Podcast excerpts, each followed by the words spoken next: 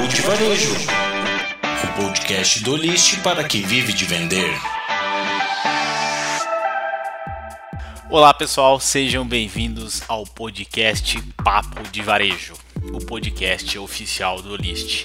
Eu sou Igor Castanho, coordenador de marketing do List, irei receber você no nosso segundo episódio. Se você ainda não conhece o nosso podcast, gostaria de apresentar a você.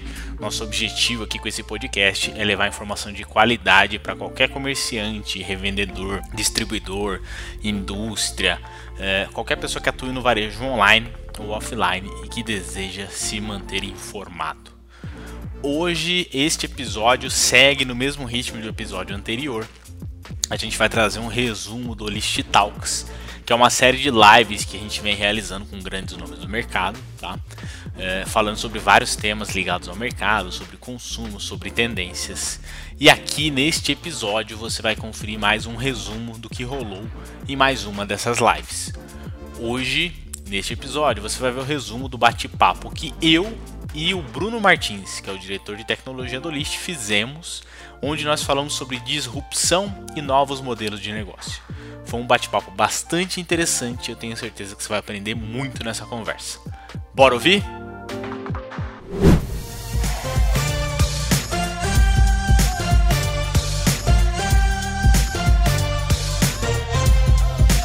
Olá, olá, boa tarde, boa noite já, né? Acabamos de passar aqui das 18 horas para você que está acompanhando o List Talks, a segunda edição do List Talks.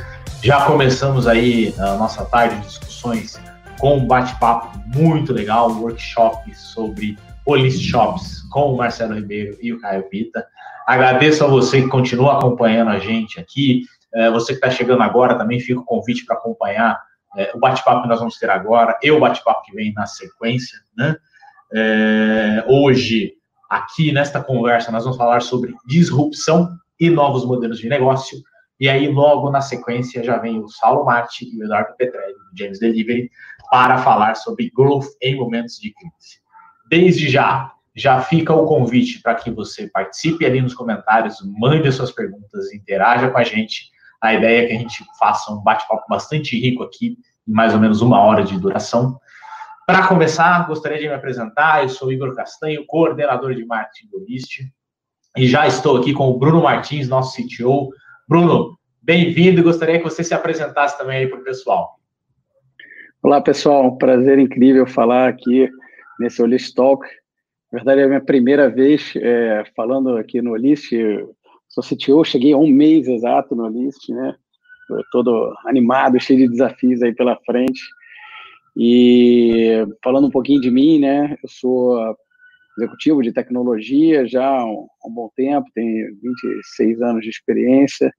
É, sou engenheiro de computação por formação, nunca larguei a área de tecnologia, mas sempre com um olhar é, do que a tecnologia pode proporcionar ao negócio, né? nunca a tecnologia por si só. E passei aí por empresas grandes é, no início da minha carreira, como Coca-Cola, é, no segmento de telecomunicações, onde eu fiquei aí praticamente 15 anos, sendo desses 15, 12 no Grupo Oi, onde fiz diversas funções lá, e saí para assumir diretoria de TI da, da TV Globo, é onde eu fiz uma grande transformação na forma de atuar, trazendo práticas digitais, agilidade ao negócio. É, estudo, o trabalho foi muito, muito bem repercutido, fez parte aí do, do CIO Agenda de 2018, um estudo internacional do Gartner, como um dos estratégias mais comentadas de transformação é, em nível global. É, depois eu, acabando essa, essa página lá na, na TV Globo, ainda dentro do Grupo Globo, eu fui, ocupei a, a posição de diretor de tecnologia digital, onde toda a parte de rentabilização, comercialização desses dos produtos, do digital commerce, do, do, do de todos, toda a linha de, de produtos digitais do, do Grupo Globo, né, Globoplay, entre outros, é, ficavam lá comigo. E é, depois de um tempo, eu então recebi o convite do Olist, né, e me encantei por essa causa. É, a causa do, do comércio, o, o, a indústria de, de, de, comércio eletrônico, é, já, eram, já eram uma coisa que estava muito tempo no meu radar, querendo me aproximar disso, né? E quando eu via onde que o Olist se inseria nisso, que era ajudar quem quer vender a encontrar quem quer comprar, né? É, facilitando isso tudo, gerando valor imediato para a sociedade, para a economia, e nesses tempos de pandemia, então, nem se fala, eu me encantei com essa missão e eu sou muito orientado a propósito, vi nisso aí um, uma nova empolgação na minha vida, também atuar é, em, em, empresas é, que vêm de startup, scale-up, é, era uma coisa que estava no meu radar, enfim, eu disse, é agora, e estou aqui, tem um mês, estou adorando. Fantástico, Bruno. Prazer contar com a sua presença e com a sua participação, né? É, você citou um pouco desse contexto de pandemia, né? Um pouco do tema que a gente tem aqui hoje, né? Disrupção e novos modelos de negócio, né? É um momento bom para falar disso, para falar de disrupção, né? Para aquecer um pouquinho da nossa conversa aqui, é, eu queria conceituar um pouquinho essa questão da disrupção, dar um contexto inicial para a gente iniciar o nosso debate, né? É, existe um economista, o Joseph Schumpeter, é, que ele cunhou há muito tempo atrás o conceito de destruição criativa. Né? É, ele tem um livro publicado sobre isso, é uma teoria bem conhecida aí no mundo da economia. E uma das coisas que ele fala quando ele traz esse conceito de destruição criativa, ele diz que a função das empresas é gerar a inovação. Né? É, a inovação é a força motriz do crescimento econômico. Né? Quer dizer, é por meio da, da criação, da inovação, que a economia prospera, que a economia cresce. Mas ele chama de destruição criativa não à toa, né? porque ao mesmo tempo em que acontece essa criação, é, modelos de negócio clássicos, né, estruturas clássicas de negócio são destruídas ou se tornam obsoletas ou deixam de fazer sentido. Né? É, e aí, para quem é disruptado, digamos assim, né, para quem sofre os efeitos disso, geralmente a reação é negativa, temerária, crítica, né? É, mas para quem é beneficiado por isso, surgem novos mercados, novos padrões de consumo é, e tudo mais. É, eu acho que a pandemia é um cenário perfeito disso, né, Bruno? Quem não havia inovado foi forçado a se inovar nesse momento. Né? Com certeza, com certeza. Eu acho que é, tudo isso que a gente está vivendo veio aí acelerar algo que era inevitável, né? A gente via aí uma curva de adoção, né, em práticas digitais, em modelos digitais de negócio, que ela era, assim, é, invariavelmente para cima, crescente, ninguém duvidava disso, né? Eu acho que o que, o que veio acontecer aí com a, com a, com a pandemia, com o confinamento das pessoas, foi acelerar muito isso aí, né? É, assim, eu, eu tem, tem, tem, um estudo que eu, que eu, que eu vi uma vez que é, falava que é, por volta de 2022, né, 60% do PIB seria já, da economia global, seria já digital. Né? É, eu não vi nada atualizado, mas imagino que isso tem acelerado muito tudo isso que a gente está vivendo. Né? E trouxe um sentimento de awareness né, muito grande para todo mundo, para todas as empresas, né? mesmo aquelas, aquelas empresas menores né, que, que se viram, de repente, né, na necessidade de fazer, transformar seus negócios em digitais, é, viram que aquilo é importante, né? E acho que isso aconteceu de uma forma urgente, né? Durante esse período que a gente está vivendo, mas quando, se Deus quiser, tudo voltar ao normal daqui a pouco ou quase normal, né? É, e, e ninguém mais vai deixar de considerar, né? Como estratégico importante para qualquer tipo de negócio ter uma um, um canal digital para para fazer para continuar suas operações.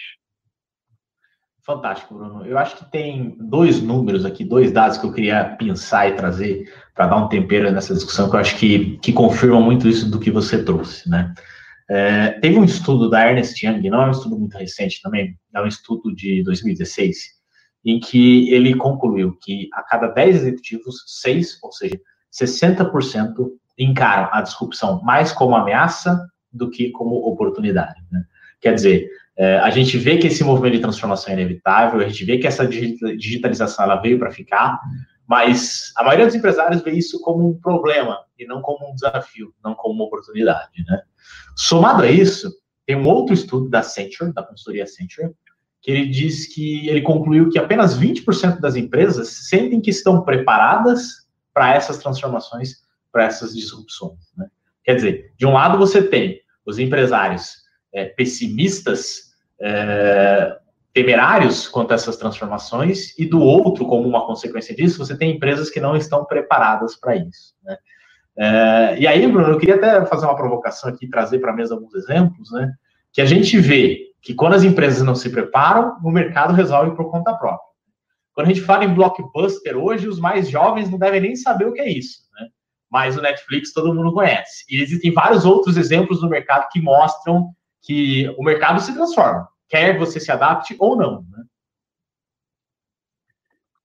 Pois é, é uma coisa é, eu já pensava, né, e agora, nesse momento, ficou ainda mais evidente, né? É, ninguém está totalmente pronto né, para transformação digital. O que, que é essa transformação digital que não se fala de outra coisa, né? É, ninguém sabe direito qual a extensão disso é, e ninguém se sente totalmente preparado para isso. Né? E o que eu vejo é, é, algumas empresas que estão mais retardatárias nesse, nesse movimento é, estarem nessa situação porque ficam esperando ter a visão completa para agir, né?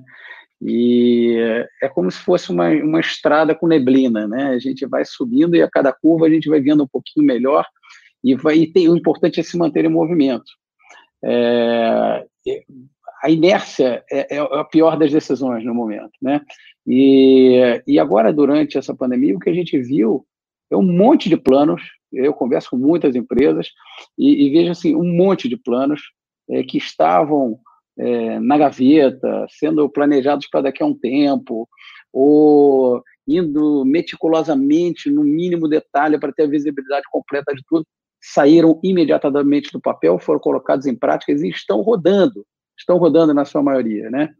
Então, é, é acho que, é, de uma forma geral, é, todo mundo tem um receio exagerado. E agora, uma dose de coragem vem aí, é, muito impulsionado por essa situação ruim que a gente está vivendo, mas uma dose de, de coragem vem aí e, e, e, acho que vamos ter aí um mercado um pouco mais ousado nesse sentido. Eu concordo 100% com você. Né? É, existe um, um, um, livro, né, o do Andrew Groove, que é o The Only Paranoid Survive, né, somente os paranoicos sobrevivem, tradução grosseira, é, e um dos conceitos que ele traz no livro é o de Strategic Inflection Point, né, ponto estratégico de inflexão, né, é, que são momentos muito específicos na história da empresa, ou na história de um determinado mercado, ou de um determinado negócio, é, em que este é o ponto de virada para aquela empresa afundar, declinar, né, porque ela não se adaptou a essa tendência que esse ponto de inflexão causou, ou para ela virar o jogo e ter um crescimento exponencial, né? É, assim como a gente fala dessas empresas que inovaram no mercado, né?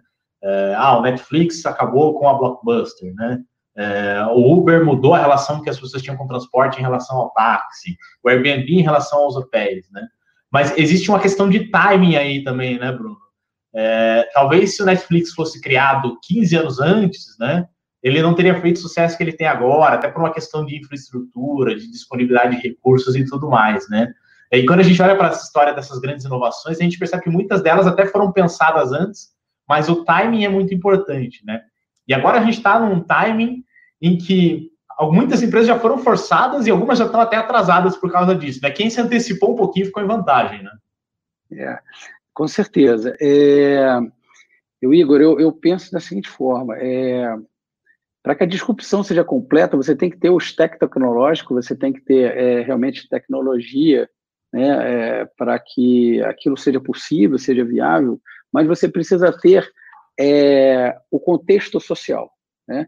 Você tem que ter o contexto da sociedade precisando de algo que aquela tecnologia ou que aquela, é, que aquela criação é, endereça, né? que problema né, ela, ela endereça na, na, linha do jobs to be done, né? É, é, é que que ela, que, que a gente resolve, né? Então, muitas vezes você faz uma, uma, uma maravilhosa invenção, descoberta tecnológica, né? E, e aquilo não faz sentido naquele momento. Passa um tempo, aí tem um momento de inflexão e aquilo passa a entrar como uma luva. Eu acho que é, isso que a gente está vivendo é, realmente vai, é, vai colocar muitos negócios nesse ponto agora de fazer ou morrer, né? E sim, tem gente que já entrou mais tarde, mais cedo, né? E sempre, sempre tem os early adopters, sempre tem os visionários, sempre tem aqueles que acompanham também o, mainstream. Mas é, agora é, é, acaba que vira uma questão de sobrevivência, né? Porque é, o, o seu cliente mudou, né? Muitos negócios o cliente mudou, era um, reposicionou, é outro. E o seu potencial de mercado também aumentou muito, né? É, é, vários negócios é, pequenos, às vezes, né, estão vendo potencial de atingir gente que jamais poderia atingir, né? E até nós nos posicionamos muito para ajudar a isso acontecer, né? Nós do Olist aqui. É, mas é, eu digo que é, nada vai ser como antes, e, e, isso agora veio justamente antecipar esse ponto de inflexão para todo mundo. Fantástico, Bruno. É, avançando um pouquinho aqui na nossa, nossa discussão, é, um ponto que eu queria destacar né, dessa transformação, dessa disrupção toda que a gente está falando, é como a, existe uma amálgama né, de, grande de tecnologia, né, como a, a, a tecnologia é o grande alicerce, é a grande base dessa transformação não só em termos de barateamento de acesso a essa tecnologia, né? Então, hoje, o custo de desenvolvimento de software, né, de plataformas, de nuvem e tudo mais, né, ele caiu bastante, o custo de processamento e tudo mais, né? E isso permitiu esse, esse crescimento da tecnologia como base para essa inovação, né? É, como isso até se pega em vários segmentos como esse do varejo que a gente está falando, né? Um ponto que eu sempre gosto de destacar, né, é, não é coincidência que a Amazon, por exemplo, né, que é um sinônimo de inovação em e-commerce, né, uma das principais marcas de e-commerce do mundo, também é destaque em termos de tecnologia de software, né, Bruno? É, quer dizer, é uma líder de mercado em termos de computação em nuvem e tudo mais, e essas coisas se conectam, e muitas vezes, para quem está vendo o mercado de uma maneira mais superficial, não percebe essas correlações, né? Isso. Não, perfeito.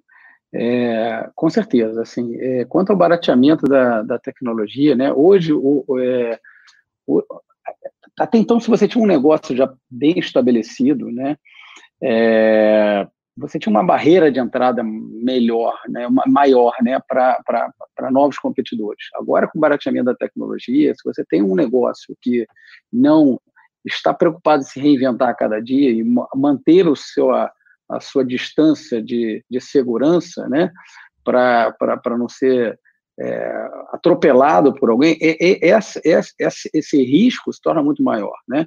Porque este custo da tecnologia, que muitas vezes se limitava a grandes empresas com grandes investidores por trás, isso está ficando cada vez menor, né? Hoje, meia dúzia de jovens numa garagem né, e uma conta numa, numa nuvem pública dessa é, pode fazer um, uma grande um, uma grande invenção de algum serviço de algum produto digital que vai é, disruptar é, alguma, alguma, alguma empresa consolidada. Então, esta barreira, esse, esse, esse abismo que se gerava pelo poder econômico, né, pela capacidade é, de investimento de cada empresa, isso diminuiu muito por essa razão é, que você falou. Em relação à AWS, é um, é um, é um, é uma, um, uma, uma constatação interessante que você fez, né? A Amazon, é, ela, ela precisou tanto e fazer algo tão formidável em ambiente de nuvem, tão escalável, né? tão grande, robusto, que ela fez desta competência é, interna um produto novo e que hoje, é, não tenho certeza, mas se mostra tão ou mais é, lucrativo e rentável do que é, do que, do que, do que, do que o seu negócio principal, né? Então, é, e, e, existe uma, uma, uma, uma estatística, né, que diz que é, um percentual é, considerável de transformações digitais vão ocorrer dentro das empresas através da conversão de capabilities internas do negócio que virarão produtos é, digitais ou produtos da sociedade, né? Então, é, e é exatamente isso né, que a Amazon fez. A Amazon, por uma capability interna que ela precisou para atender o seu comércio eletrônico, né, é, acabou descobrindo ali um new business e, e pivotou e, e, jogando aquilo como uma nova frente e fazendo sucesso. Hoje é, é a primeira cloud pública no mundo em termos de volume de negócios e também de, de inovação também. Fantástico, Bruno. É, eu queria puxar um pouco agora essa relação da, da disrupção com o varejo, né? Que é o grande core, é o grande DNA do lixo, é o que a gente entende mais a fundo, né? É, o varejo é um ponto curioso, porque é, os ataques de, de, disrupção ele vem de todo lado, né? Então você tem, por exemplo, logística, né? Que é um campo fantástico de transformação de entregas, de soluções, de formatos de entrega, né? Que está relacionado ao varejo. É, modelos de pagamento, né? Então, se antes era só um cartão de crédito, um boleto ou dinheiro, hoje você tem maquininha, você tem QR Code, né? É, você tem as criptomoedas, quer dizer, vários contextos novos que o varejista precisa entender e pensar, né? É, a, própria relação, o modelo de compra, né? Então, se antes o consumidor comprava uma vez não voltava mais, agora tem a economia da assinatura, compras recorrentes, por exemplo, né? É, aluguel de produtos, né? Então ele não tem mais a posse, ele tem o uso temporário do produto, por exemplo é, canais de venda também, né? Então, se antes ele precisava ir na loja física, se ele precisava comprar no, no site, agora ele consegue comprar dentro da própria rede social, via aplicativo, por exemplo, né? É, e a própria experiência de compra, né? Então, hoje ele vai na loja física, vai na loja online, interage entre as duas, compara os preços, quer dizer, é um amontoado de coisas que pressionam o varejo sobre vários flancos, né? E para essas empresas que não estão dando a devida importância, talvez seja difícil até começar, né, Bruno? Até escolher um ponto de partida. Né? É, pois é, a, a quantidade de coisa que veio pela frente Igor, é, é, enorme, e só considerando aí esse, esse assunto de digital commerce ou e-commerce. É, quando a gente olha aí o Hype Cycle, né, que é um estudo aí que é feito é, anualmente para diversos temas específicos, o Gartner promove, é, você vê centenas de tendências só de, de digital commerce, né? Então, é, existe um conceito, né, que chama commerce to you, né? Que é o, o comércio indo atrás de quem quer comprar, indo em todos os momentos é, do dia a dia de uma pessoa vão virar touch points de comércio, né? Então aí vem coisas é, muito legais pela frente, né? E que as nossas empresas, de alguma forma, têm que estar preparadas, né? Então, é, a gente pode falar, por exemplo, de é, Thing Commerce, né? É, que são é, os, os, os, dispositivos interagindo entre si, né? Com o avanço da internet das coisas e disparando compras. Então, é, robôs, máquinas, dispositivos, geladeiras, eletrodomésticos vão ser compradores, né? É, como que a gente faz para vender para esse para esse público aí é, de, de, de, de, eletrônico, né? Que não, que não é que não, não é humano disparando a compra, né? Então, é, nós, é, é, sellers e, e, e, quem todo mundo que está nesse ecossistema por trás, de alguma forma, tem que pensar nisso, né? A gente está falando de conversational commerce, né? Onde você vai ter cada vez mais a, a, a compra pela linguagem natural. Você vai falar com o assistente é, virtual, com um Alexa, um, um Google, e, e, e, aquilo vai disparar uma compra para você, ou você vai estar te, digitando em texto livre com alguém e aquilo abre um momento de compra e você é, starta uma compra a partir dali, né? Então, vem, vem, vem muita coisa legal. É, shoppable media, né? Você está vendo, é, isso tem a ver com o mercado que eu estava até no outro dia. Você está vendo uma mídia e você simplesmente vê lá o, o brinco de uma atriz na novela, ou, ou, ou um tênis, ou um carro, e, e você na mesma hora é, clica e aquilo abre um lead de compras também, e, e você é, interage e por trás tem que ter alguém é, fornecendo aquilo lá. Então tem muita coisa bacana que vem por aí, várias tendências, é difícil acompanhar, mas o volto a dizer, o mais importante a fazer nesse momento como esse, com tantas coisas aparecendo, né, emergindo, é, é, fazer algo, é começar a fazer alguma coisa, é testar modelos, é, é aprender, é errar, é levantar e fazer de novo quando errar. Né? É, porque, no mínimo, você ganha aprendizado para uma próxima vez estar mais forte. Legal, Bruno. Eu acho que isso casa bem com. A gente está tendo uma chuva de perguntas ali, pessoal, e está sendo ótimo. Continue participando, continue interagindo. Uma das primeiras perguntas que chegou foi a pergunta da Luana ela quer saber o seguinte: quais são os principais pontos que devemos analisar antes de virar a chave para um novo negócio, né? Quer dizer, isso que a gente estava falando aqui, caso do varejo, por exemplo, né? tanta coisa, tanta influência lateral, logística, pagamentos e tudo mais, né? Essas experiências de compra que você trouxe, né, Bruno? Que às vezes a, a, a empresa, o empresário, ele se pergunta, caramba, por onde eu começo, né? É, dando uma primeira parte da resposta aqui, depois passando a palavra para você, Bruno, a, a, visão que eu tenho é que é, bons parceiros fazem toda a diferença é, nesse cenário, né? É, não, não faz sentido a empresa achar que ela tem que resolver tudo isso sozinha, né? Pensando no caso do varejo, por exemplo, é, quem é cliente holístico, por exemplo, né? É, ele já tem acesso aos marketplaces, por exemplo, e ao holístico, como plataforma tecnológica, que integram para ele uma série de recursos que já resolvem boa parte desses problemas. Né? Quer dizer, ele já vai ter ali um suporte em logística, por exemplo, trabalhando as várias possibilidades da logística, né? em pagamentos, em termos de canais de venda. Né?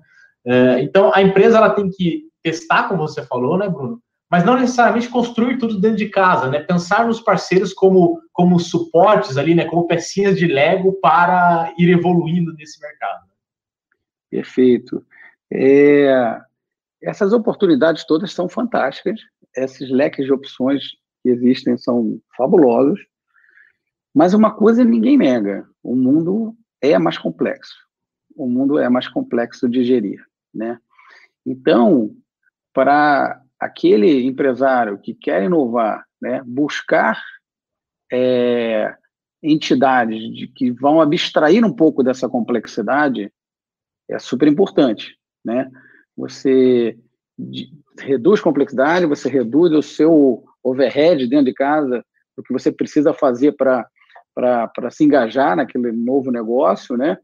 É, e, e, você aprende com alguém que já tem experiência, né? Então, nesta de abstração de, de, de, de complexidade para entrar no novo negócio, no nosso caso aqui no comércio eletrônico, é, é, que eu vejo aí que o Olist faz todo o diferencial, né?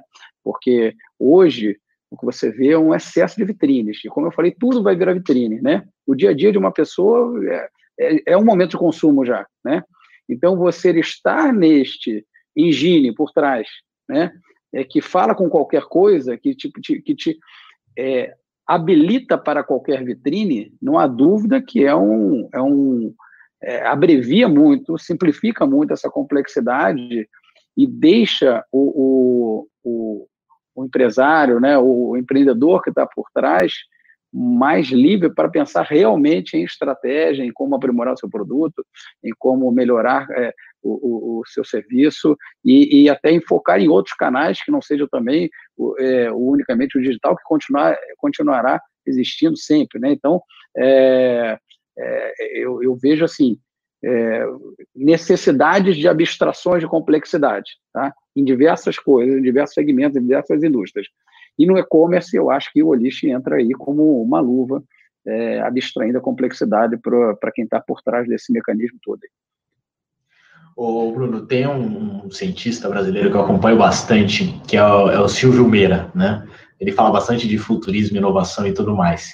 É, e ele faz uma metáfora muito interessante que ele chama de informaticidade, né? Que é a junção de informática com eletricidade. É, ele faz uma metáfora com a própria eletricidade. Ele diz assim: você na sua casa ou na sua empresa, você precisa de energia elétrica para usar um eletrodoméstico, né, para rodar um equipamento, alguma coisa assim. Você não precisa saber como que a energia elétrica é gerada, né? Você não precisa saber o back-end da usina. Né?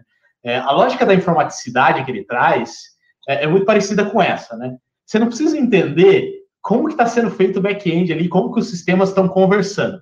Você precisa de uma solução que você plugue ali em termos de tecnologia, né? Um software que você conecte e que você já sai usando para resolver o seu problema, né? No final do dia, um pouco da nossa visão, até como holist, é construir uma parte dessa informaticidade para o varejo, né?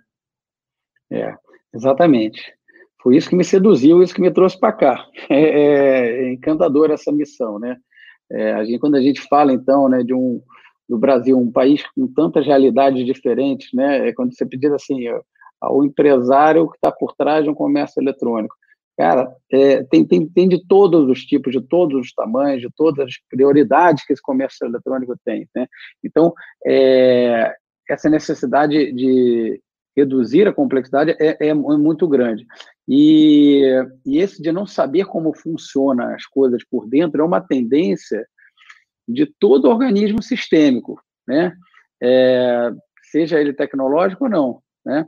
É, as pessoas, o mundo está mais complexo, a sociedade mais complexa e as pessoas procurando mecanismos de simplificação. Isso vai desde o ambiente de negócios até o ambiente técnico, né? Quando eu falando para o público talvez mais técnico que esteja aí, né? Quando você conecta o seu negócio a um ecossistema, hoje tem uma uma figurinha aí no meio que o pessoal chama de API, né? Que é, é nada mais é do que uma abstração dessa complexidade. Você não precisa saber o que, é que ela faz ali no meio, né? Você precisa saber o que, que você entra e o que você vai receber de volta, né?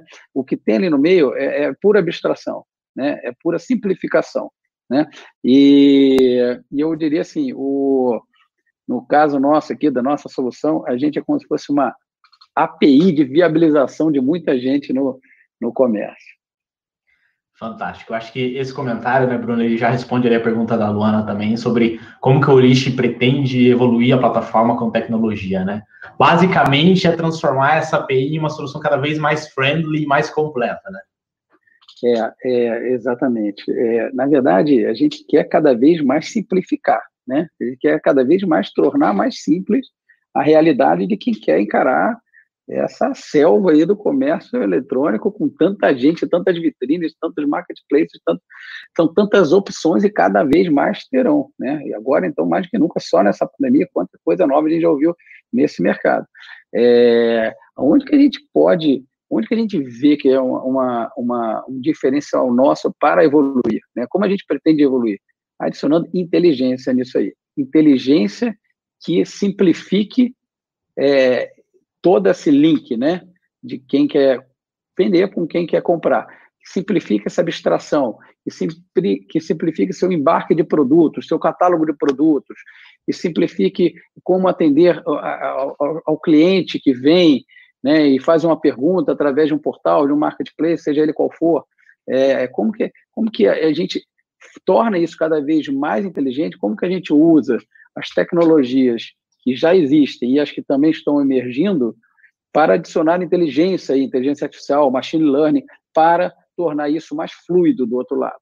Então, toda a nossa, a nossa estratégia de evolução é nesse sentido. É, não a tecnologia por si só, mas a tecnologia em o que ela vem simplificar e gerar de, de proposta de valor para os nossos para a nossa comunidade que a gente se insere, que são os nossos clientes, nossos sellers e nossos buyers também. Fantástico, Bruno. Uh, Para fechar aqui essa rodadinha de perguntas intermediária e convido o pessoal a continuar participando no final, a gente pode abrir mais um tempinho aí para as perguntas, né? Mas só para não perder o fio da meada, é, uma outra pergunta que chegou aqui também foi: vocês acham que o Brasil vai demorar muito para trazer grandes tecnologias de logística, como entrega por robô ou drone e esse tipo de coisa? É, eu acho que não só o Brasil, mas o mundo acho que tem outros desafios antes de pensar nesse tipo de coisa, né, Bruno? Isso é muito mais uma coisa aspiracional do que até uma real necessidade do mercado nesse momento, né? É, é, eu, eu, digo até que isso é muito mais branding do que realmente uma, uma, uma realidade, né? Ou foco de alguém nesse sentido. Tem como, é, não só no Brasil, mas no mundo todo, tem várias outras questões envolvendo logística para serem resolvidas e claro que você pega uma tecnologia, né? É, como falei, né, a disrupção vem da tecnologia, ter a tecnologia existente e a necessidade da sociedade querendo mudar em algo, né? É, a entrega por drone, por robô, ainda não é algo que a sociedade precisa, pelo menos não antes de outras coisas, mas tem outras oportunidades e outras é, alavancas de produtividade, de eficiência que podem ser perseguidas antes de chegar nisso aí, né? É, para escalar um modelo que é, é, custoso, requer tanto investimento. Então, você tem, assim, é, low-hanging fruits, mas é, para buscar, né, uns frutinhos mais baixos, mais fáceis de buscar do que é, já partir para o máximo da robotização, é, esse negócio meio jornada nas estrelas. Aí. É eu, eu, vejo isso ainda como branding, um pouco de pirotecnia, é, antes de virar uma realidade massivamente. Eu concordo contigo, né, Bruno? Acho que você já deu até alguns spoilers, chegou mais uma pergunta aqui também do complemento. sobre é, qual a necessidade de tecnologia e logística hoje que, que as empresas precisam, né? Eu acho que no final do dia a gente tem que pensar no consumidor, né, Bruno? As pessoas querem receber o produto o mais rápido possível, com o menor custo possível, com facilidade, caso elas precisem trocar ou devolver, e sem risco do produto quebrar ou ter algum problema. Né? É, qualquer solução que resolva isso da maneira mais simples, mais barata, serve no momento. É. E, e, e aí eu digo, é, assim, a grande, a grande questão, a grande é, sacada, né, do ponto de vista de estratégia tecnológica, é você poder se conectar a tudo de melhor que já existe e que está aí disponível e que vem para facilitar nesse sentido. Então, compor com outros modais, compor com outras com outros modelos de negócio de logística, compor com, com, com, com coisas é, inovadoras que tem por aí, que podem, de alguma forma, entrar na cadeia logística para facilitar nesse sentido, é a grande questão. Então, em termos de tecnologia, respondendo à pergunta, é uma capacidade de ter por trás uma plataforma onde, que, que, onde a integração é fácil, a integração é mais fluida, né? Você não tem é, é, que reconstruí-la fortemente a cada vez que tem que integrar com um novo parceiro desse ecossistema, né? É, é muito mais nessa é investir nessa capacidade de se integrar do que ficar recriando coisas que já existem ou que já tem alguém fazendo de legal no lugar em algum momento. É, se conecte a isso, né? Já tem muita coisa disponível. Se conecte a isso. Use a criatividade na montagem, na composição do fluxo inteiro, né? Para que gere esses valores aí que você falou, Igor. Legal, Bruno. Avançando um pouquinho aqui mais na nossa discussão, é, eu queria trazer um pouco agora da transversalidade é, dos agentes aí quando a gente pensa principalmente em varejo, né? É, então, antes você tinha tudo bem compartimentado em instante, né? Então, a indústria fazia, o distribuidor levava isso para o comércio, o comércio chegava no consumidor final. Hoje embaralhou tudo, né? Então você tem a indústria vendendo direto para o consumidor, o D2C. Você tem o consumidor que às vezes passa pela indústria, mas vai no comércio, né? É, você tem esses dois players, a indústria e o comércio, tendo que trabalhar como parceiros e de alguma forma como concorrentes também, né? Você tem um consumidor que às vezes numa mesma loja está interagindo com o digital e com a loja física, né? É, isso tudo embaralha o mercado e cria desafios é, que também requerem tecnologia e que requerem informações integradas para você conseguir lidar com toda essa complexidade, né, Bruno? É, é essa multiplicidade né, de, de, de abordagens de, de atuação para monetizar um negócio é, tem trazido, sim, complexidade, né? Você preparava o seu negócio, né? Você indústria preparava o seu negócio, falar sempre com o atacadista, que vai falar com o varejista, que vai chegar ao consumidor, né? Agora, com o movimento direct consumer, como você falou, é, essa, essas pontes estão sendo criadas para ligar isso diretamente, né? E isso traz complexidade, porque você não abandona a forma anterior de trabalhar, né? Você acopla mais uma, né? E tudo que você acopla mais está adicionando complexidade e buscar alternativas para reduzir essa complexidade é super importante. É, vivi isso muito fortemente, né? É, eu falei, eu vim da, da, da, indústria de mídia e eu vi isso muito fortemente acontecer na indústria de mídia, né? Você é, as pessoas não querem mais assinar uma TV a cabo para assistir tal programa, ela quer ver o programa direto. Né? Então, o produtor de conteúdo tem que chegar com conteúdo direto, sem intermediários, é, em qualquer momento, em qualquer device, para o consumidor que quer aquilo naquela hora. E assim também vai ser com o comércio, né? não, não, não, não, será diferente. Então, é, sim, acopla mais é, complexidade, porque você não abandona os modelos anteriores, você só adiciona novos, e é super importante buscar mecanismos de, de redução dessa complexidade. Legal, até um número que ajuda a dar um tempero nessa discussão aí, é, em 2018, o mercado de D2C, né, Direct to Customer, indústria para consumidor, movimentou aí 2,5 bilhões de reais, né? Contextualizando esse número, o e-commerce como um todo, ele movimenta hoje no Brasil, dependendo da fonte que você pega, mais ou menos aí 60 bilhões de reais, né? É, então, já é um share relevante, se a gente pensa só em D2C, né? É, mas aí a gente vê o desafio da digitalização também, né? 60 bilhões de reais no e-commerce, considerando que o varejo como um todo movimenta aí mais de um trilhão, dá um share de mais ou menos 5%. Né? Quer dizer, 5%, 5 a 6 a 10% das vendas, se a gente for otimista, digitais, é, são a parte total do varejo. Né? Quando a gente olha para os Estados Unidos, esse número já é maior. Quando a gente olha para a China, isso ainda é muito maior. É, e, todos, e tudo isso que eu estou trazendo é antes da pandemia. Né? Com a pandemia, a gente acelerou esse movimento, quer dizer, a gente evoluiu aí em semanas, o que o mercado levou décadas para evoluir. Eu acho que isso já dá alguns insights ali para a pergunta da Maria de Fátima também, sobre o que a gente vê como tecnologia no ponto físico, né? Se tem alguma dica. Eu acho que a primeira coisa é olhar para o digital e começar a construir canais digitais. Né? É, e sim, construir os canais digitais, não abandonar os canais físicos, e muitas opções de mesclar as duas coisas, né? Então você vê aí é, algumas iniciativas interessantes, como por exemplo você é, comprar digital e entregar no ponto físico, né? É, isso tem sido cada vez mais um, um, uma prática, né? É, modelos de negócio onde você experimenta, né? Prova, como por exemplo roupas, né? Vestuário, você experimenta ali. É, é tem marcas né, conhecidas que fazem toda essa foto. Tem lojas que, mas você não sai com a com a com o produtinho na mão, você não sai com a calça, com a blusa que você comprou na mão, né? Você experimenta, tira a dúvida do que, que você quer, qual o seu tamanho e tal, e você compra é, online e recebe na sua casa, às vezes num same-day delivery, coisas desse tipo. Você é, vai ter também algumas, algumas iniciativas onde a tecnologia vai ajudar muito aí com com é, realidade aumentada e realidade virtual, onde você vai precisar de menos espaço para estoque, né? Você vê lojas, às vezes, de eletrodomésticos enormes, com, com, com, com, com espaços e consumindo espaços, às vezes, caríssimos, metros quadrados de shoppings e tudo, é, para simplesmente ter mostruário, para mostrar não sei quantos modelos de geladeira, não sei, você, daqui a um tempo você vai poder botar um, um sentar na cadeira na, naquele ponto e, e botar um, um, óculos de realidade virtual e ver aquela, aquela geladeira, olhar, ter a sensação real de estar interagindo com ela e fazer a compra online, né?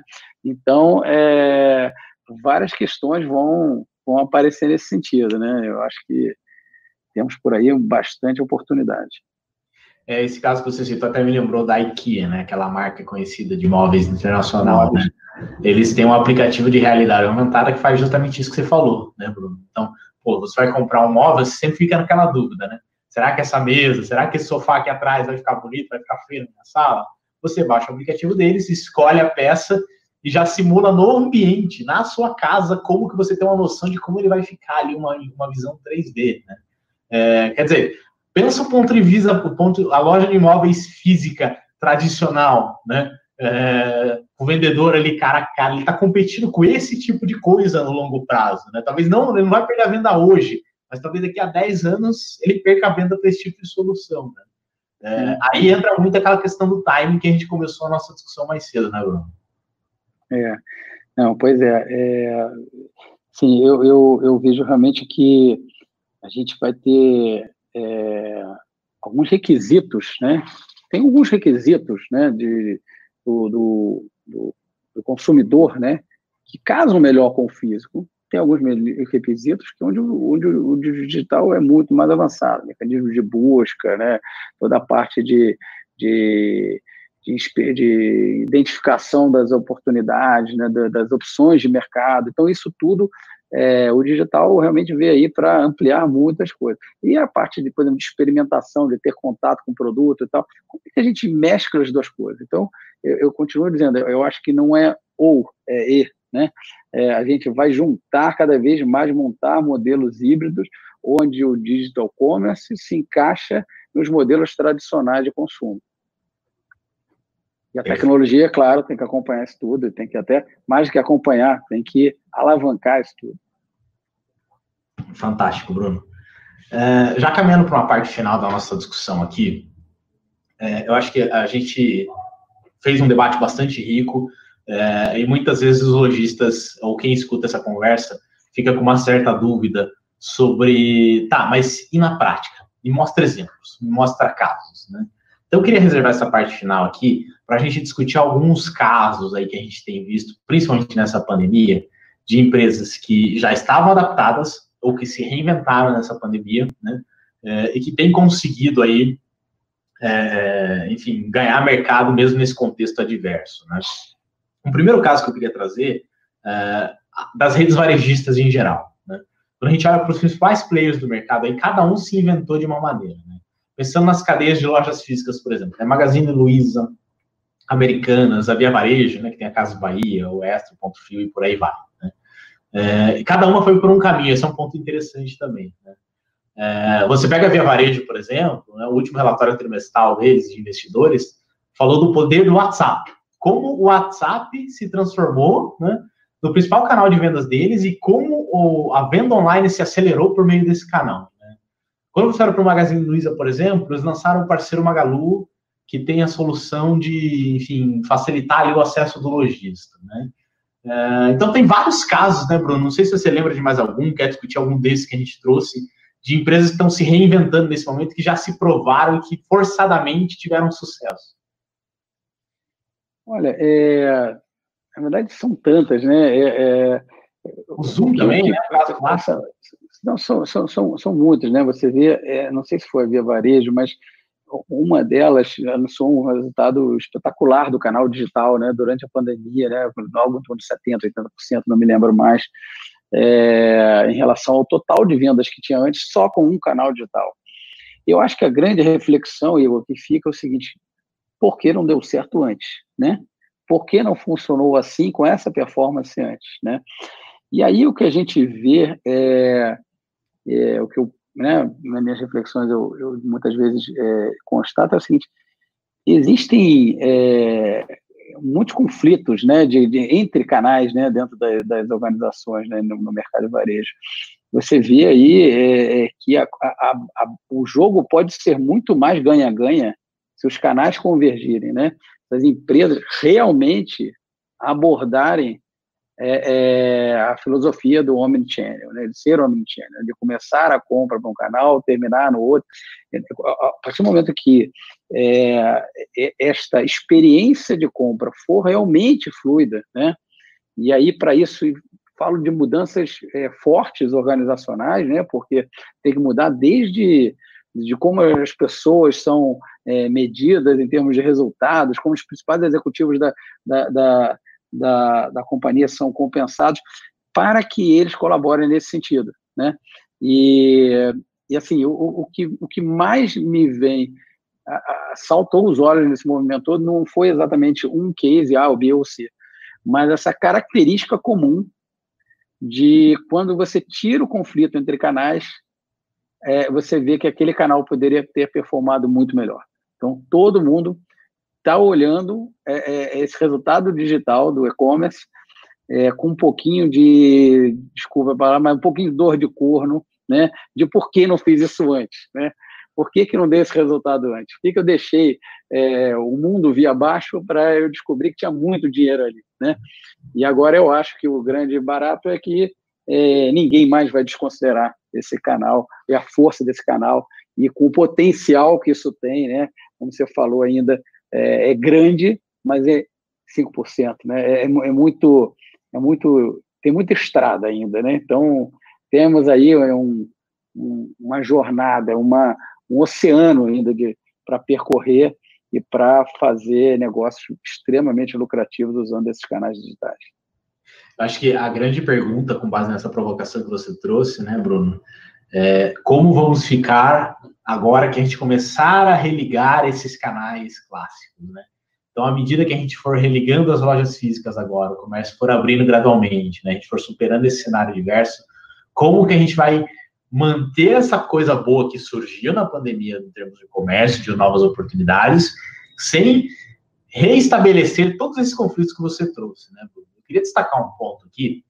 A Associação Brasileira de Comércio Eletrônico, a ABECOM, ela faz, é, acho que não todo ano, com uma certa frequência, um estudo que é a pesquisa Omnichannel. É, e é uma proposta muito simples. Eles pegam grandes empresas varejistas, pegam pessoas, mandam essas pessoas nas lojas físicas, escolhem determinados produtos, e aí essas pessoas são instruídas a sacar o celular na loja física e, por exemplo, comparar o preço ou pedir mais informações do produto, ou confrontar o vendedor sobre um review negativo daquele produto que ela viu na internet, por exemplo. E aí, ela pega as reações dessas empresas, né? Então, o que, que o vendedor faz quando ele é confrontado com um preço mais barato no online, por exemplo? Ela documenta isso e ela faz um relatório que é público, disponível para o mercado. Eu recomendo que todo mundo procure aí depois a pesquisa Omnichannel. E, e os resultados, eles são alarmantes, assim, porque eles escancaram esse conflito que você trouxe, né, Bruno? É, a maioria das empresas não treina o time comercial, não treina o seu time de campo para saber o que fazer quando o cliente saca o celular. Simples assim.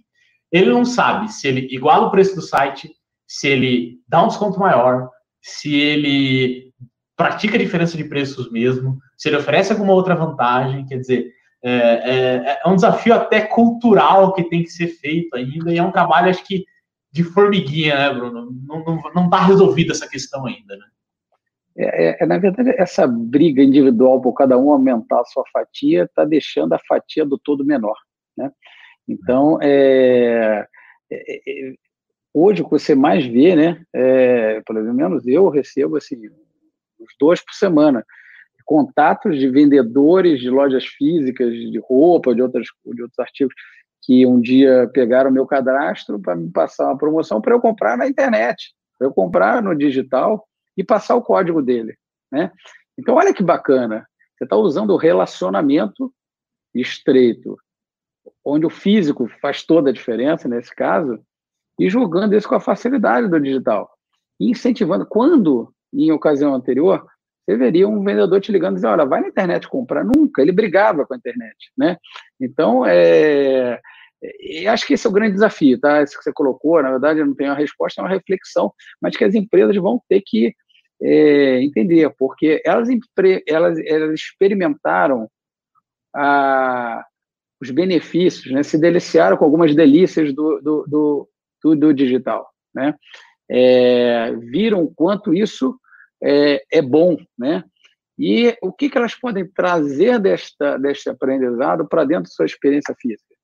E o que, que a gente, o que, que, ela, o que, que as empresas podem fazer para harmonizar os seus canais de distribuição para que não compitam entre si desta forma, porque gera um jogo que só destrói valor, né?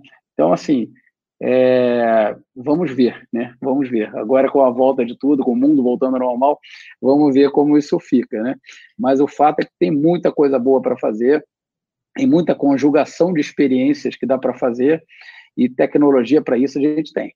A gente só precisa realmente é, de é, empreendedores, executivos, é, protagonistas desse ambiente de comércio eletrônico e, e que mistura e canais físicos com canais é, digitais, deles ousarem fazerem algo diferente e não saírem disso tudo que passaram como estavam antes, voltar a ser como eram antes.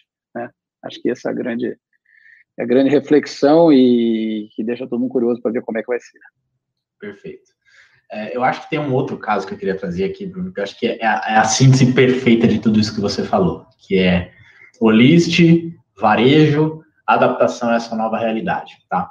É, esse é um caso de sucesso que ele está até no nosso blog, é, o blog do blog Universo Marketplace. Para quem não conhece, eu recomendo que acompanhe depois, tem bastante conteúdo rico sobre vendas, e-commerce, varejo e tudo mais lá. Uma das histórias que a gente conta é a história da B-Factory, que é uma das nossas clientes. Olha que caso sensacional, Bruno. É, era uma, é uma fábrica, a Bifactor é uma fábrica de cosméticos. Público-alvo desses cosméticos são salões de beleza, cabeleireiros e tudo mais.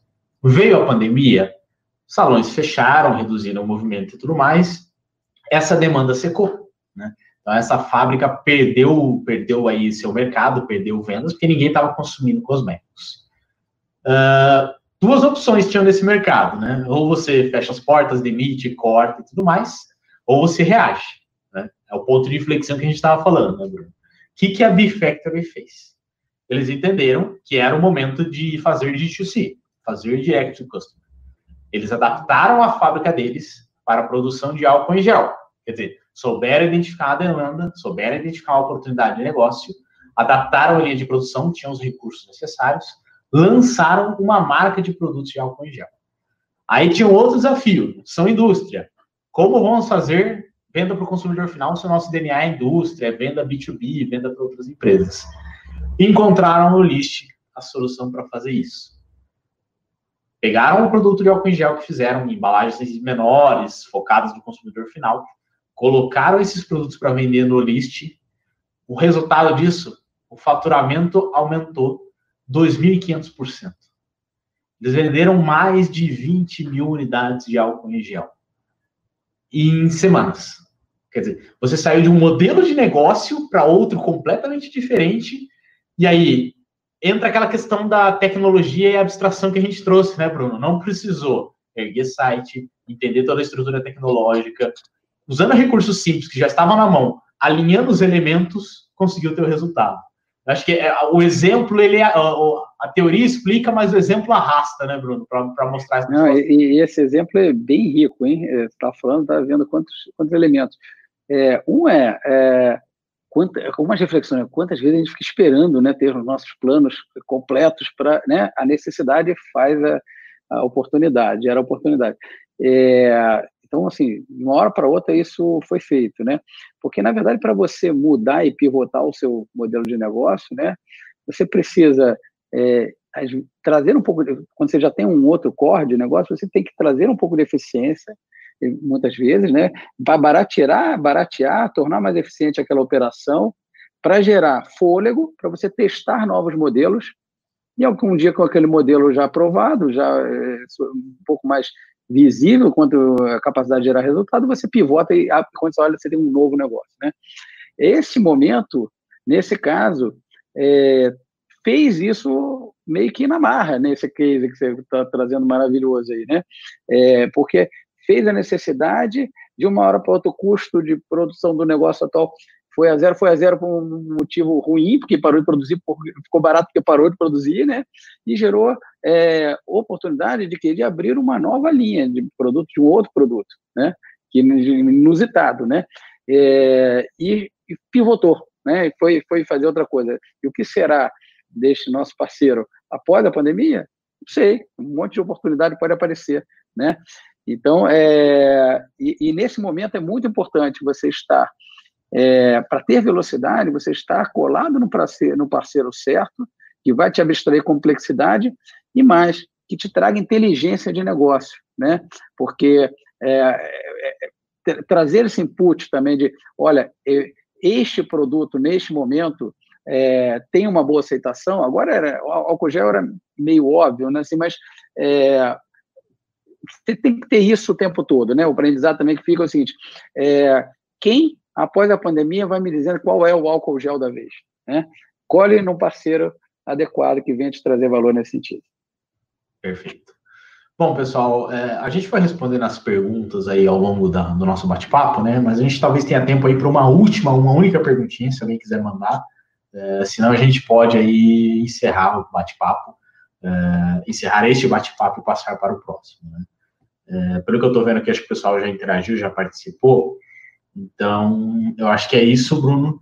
É, eu gostaria de agradecer muito aí a sua participação, é, essa troca aqui. Acho que foi uma hora muito rica aí de, de discussão de alto nível, né? Bastante insights, ideias acionáveis. É, eu agradeço muito pela sua presença, pela sua interação. Muito obrigado, Igor. Muito obrigado a é, todo todo o público que nos ouviu. Espero ter contribuído com alguns insights, com alguma visão aí de futuro do que vem pela frente. O futuro é muito excitante, é muito bacana e desejo tudo de bom aí para vocês, muito sucesso nos negócios de cada um. Perfeito, eu também agradeço aí sua presença, Bruno. Lembrando, pessoal, que o List Talks não acaba aqui, esse foi só um aquecimento, na verdade. Agora, na sequência, a gente tem aí é, uma palestra principal, né, nosso keynote, que é Growth em Momentos de Crise. Quem vai falar é o Saulo Martin, o nosso diretor de marketing aqui do List, e o Eduardo Petrelli, do James Delivery. Com certeza vai ser um debate muito rico, repleto de informações para vocês. Convido aqui a acompanhar. Continuem ligados no List Talks, a gente tem muitas outras discussões aí muito ricas nas próximas semanas, tem uma agenda cheia. Se você ainda não está presente no mundo de e-commerce, nas vendas online marketplace, conheça o List, conheça as nossas soluções, que eu tenho certeza que também podem agregar aí muito para o seu negócio. Muito obrigado a todos, boa noite, grande abraço. Obrigado, abraço a todos. Tchau, tchau. Bom, pessoal, chegamos ao final de mais um episódio. É isso. Gostaria de lembrar sempre a você que se você deseja aumentar suas vendas, aumentar seu faturamento, conquistar mais clientes, o Olist é a solução ideal para você fazer isso. Não deixe de conferir o nosso site, olist.com, e também as nossas redes sociais. Um grande abraço e até mais. Tchau. Papo de Varejo, o podcast do List para quem vive de vender.